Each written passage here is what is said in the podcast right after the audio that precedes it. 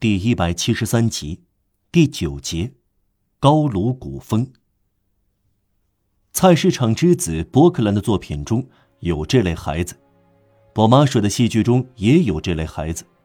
调皮有着高卢精神的色彩，调皮掺进理智，有时增加力量，如同酒精掺入酒中一样。有时这是缺点。荷马反复的讲，不错。可以说，伏尔泰很调皮。卡米尔·德穆兰是郊区人，尚皮奥奈对显灵不屑一顾。他来自巴黎街头，小时候走遍了博维的圣约翰和圣埃迪安杜蒙的柱廊。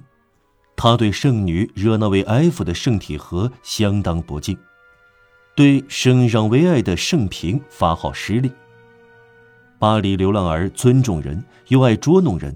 傲慢无礼，牙齿难看，因为营养不良；胃有病，眼睛美丽，因为有智慧。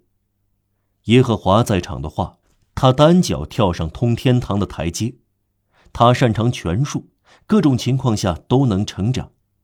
他在羊沟中嬉戏，在骚乱中挺身而出，面对枪林弹雨仍然目中无人，既是顽童又是英雄。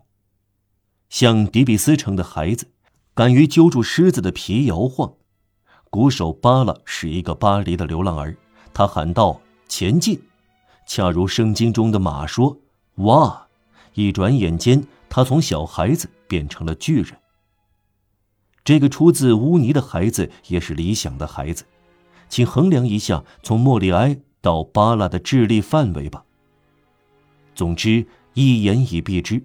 流浪儿因为不幸，就要寻开心。